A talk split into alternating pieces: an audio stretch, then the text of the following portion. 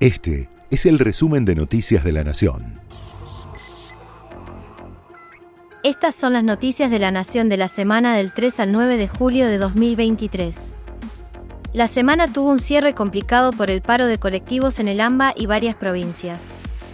Durante gran parte del viernes en la zona metropolitana de la provincia de Buenos Aires y la ciudad, como en las zonas metropolitanas de Corrientes, Entre Ríos, Santa Fe, Formosa, Misiones y Tucumán, se vivió un caos para trasladarse, por el paro realizado por la Unión Tranviaria Automotor, en reclamo del pago de salarios y complementos por parte de los empresarios, quienes a su vez señalan que no alcanza con el monto de los subsidios, percibidos por parte del Estado, para pagar los aumentos demandados por los trabajadores.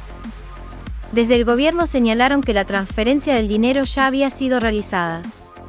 A las 16 del viernes, se realizó una convocatoria a una reunión entre el ministro de Economía, Sergio Massa, la titular de la cartera de trabajo, Kelly Olmos, su par de transporte, Diego Giuliano, y los titulares de las cámaras empresarias del sector, en la que se acordó el levantamiento de la medida desde las 5 y 30 y la firma de un nuevo acuerdo paritario. También se convocó a una mesa de trabajo este lunes, a la cual se invitó al gobierno de la ciudad a participar. Así lo anunció Massa, quien encabezó la reunión. El acta paritaria pendiente ha sido firmada, que además las resoluciones que de alguna manera eh, van a garantizar y blindar el funcionamiento del servicio a partir de las 17.30 horas, parte del Ministerio de Transporte y por parte del Ministerio de Trabajo también han sido firmadas y que desde el lunes, desde el lunes va a haber una mesa tendida para ir buscando solución a los problemas que tienen las empresas de transporte. Queremos empresas fuertes, queremos servicios públicos que la gente pueda pagar, queremos trabajadores con buenos salarios y queremos que todo sea fruto y producto del consenso y del diálogo, no de la extorsión, no de la presión, sí de una discusión sana y sincera donde aparezcan los problemas y el Estado pueda aportar soluciones. Esto que hoy le contamos y ahora le contamos en público a la gente, se lo transmitimos en privado a las empresas, a los ministros Queremos pedirle al gobierno de la ciudad que asuma la parte de su responsabilidad que tiene y se siente también a la mesa desde el lunes para que entre todos podamos garantizar primero que esto no vuelva a pasar. Argentina decidió postergar y unificar los vencimientos que tenía esta semana con el FMI. Se concentrarán todos los pagos en un solo desembolso que se hará a fin de mes el organismo de crédito aceptó la unificación y postergación de los vencimientos de todo el mes de julio por casi 2.600 millones de dólares. De esta forma, se dará un lapso de tiempo mayor para culminar la renegociación y obtener un nuevo desembolso de los derechos especiales de giro, tal como viene negociando el equipo económico con Washington en el marco de su pedido de reformulación del programa. El mecanismo aplicado será igual al del mes pasado, cuando se cancelaron 2.700 millones de dólares a fin de mes directamente con 1.600 millones de dólares en derechos especiales de giro y el resto, con yuanes de libre disponibilidad, con el fin de evitar usar dólares de las reservas del Banco Central. La inflación en la ciudad de Buenos Aires desaceleró hasta un 7,1% en junio. La cifra supone una baja respecto de mayo, cuando había marcado el 7,5%, aunque todavía crece si se toma en forma anual pasó del 114% el mes previo a 118% en la actualidad. En el mes en cuestión, la variación se vio influida más que nada por las subas de los precios de vivienda, agua, electricidad, gas y otros combustibles, alimentos y bebidas no alcohólicas, restaurantes y hoteles, salud y transporte, que en conjunto explicaron el 68,3% del alza del nivel general de precios en la ciudad, según explicó la División de Estadísticas y Censos los datos de inflación de la ciudad se alejaron, así, de los picos de los últimos meses. Durante el mes de mayo, se había registrado un incremento de 7,5%, levemente por debajo del mes de abril, cuando había sido de 7,8%. Las consultoras económicas proyectan que el índice de inflación nacional de junio podría cerrar entre 7 y 7,5%.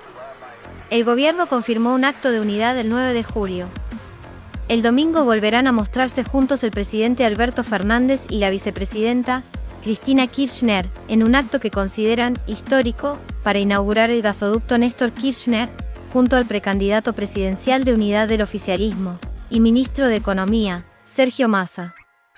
El evento tendrá lugar en la localidad bonaerense de Saliqueló y se producirá en el marco del lanzamiento oficial de la campaña electoral de cara a las PASO, donde el peronismo intentará mostrarse bajo la consigna, unidos y gestionando, pese a las diferencias internas.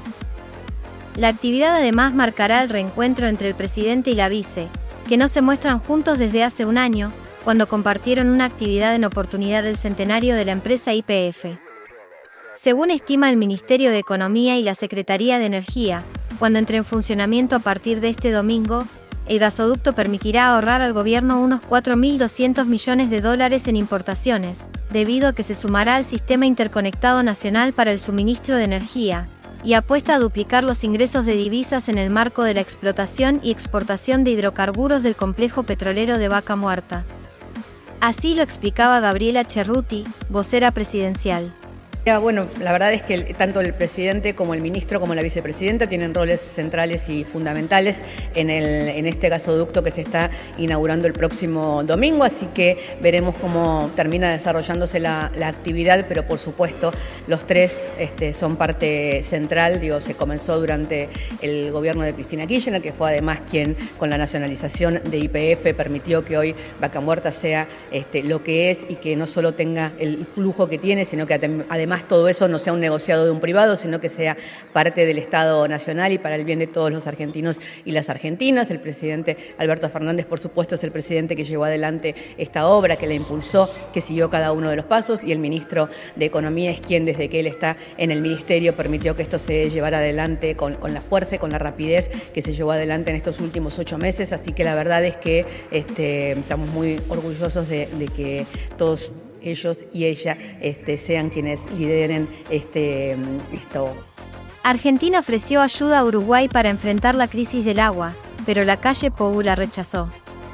El gobierno argentino ofreció una planta potabilizadora móvil y un buque cisterna para enfrentar la crisis del agua, que sigue siendo un problema de gravedad en la zona metropolitana montevideana, a pesar de que las lluvias de los últimos días permitieron extender las reservas de agua bebible. Sin embargo, el presidente uruguayo Luis Lacalle Pou no la aceptó, de momento.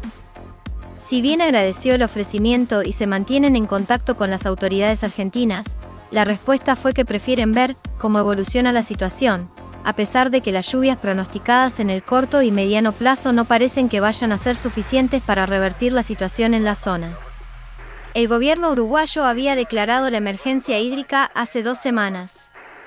Respecto a este tema, esto decía el expresidente del país, José Mujica. Haber arrancado antes, nos dormimos. ¿En este gobierno o se refiere ahora? se me van a enojar, nos dormimos todos. Ya. Compartamos la responsabilidad, es mi manera de pensar. Porque hay el bendito déficit fiscal. Estaba el proyecto pronto y estaba la financiación pero sí a saltar el déficit fiscal para arriba. Y podríamos haber hecho al tiempo la hay casupa. casupa porque sí todo lo de apuro es más costoso. Cualquier remiendo de apuro es más costoso. Eran 100 millones de dólares ¿cuánto déficit puede hacer saltar bueno pero se estaba porciendo con los números. La liga profesional comienza una nueva fecha en continuado este sábado habrá dos clásicos destacados. En primer turno, desde las 18 horas, Estudiantes recibe a Racing. Ambos equipos intentarán sumar para asegurar su lugar en las copas internacionales de la próxima temporada. A las 8 y 30 tendrá lugar el encuentro más destacado de la fecha, con River visitando a San Lorenzo. El equipo dirigido por Martín de Michelis encabeza la tabla de posiciones a nueve puntos de su inmediato perseguidor, Talleres, y con solo cuatro partidos por delante. Para asegurarse el campeonato deberá ganar un partido y empatar otro de los restantes para que la diferencia de puntos se haga inalcanzable. Enfrente tendrá a los conducidos por Rubén Insúa, que buscarán achicar la diferencia de 11 puntos que los separa del puntero. En otros partidos destacados del fin de semana, Defensa y Justicia recibirá a Lanús este domingo desde las 8 y 30. Y Boca hará lo propio el lunes a las 7 y 30 ante un huracán urgido por sumar puntos, para escapar de los puestos de descenso. Este fue el resumen de Noticias de la Nación.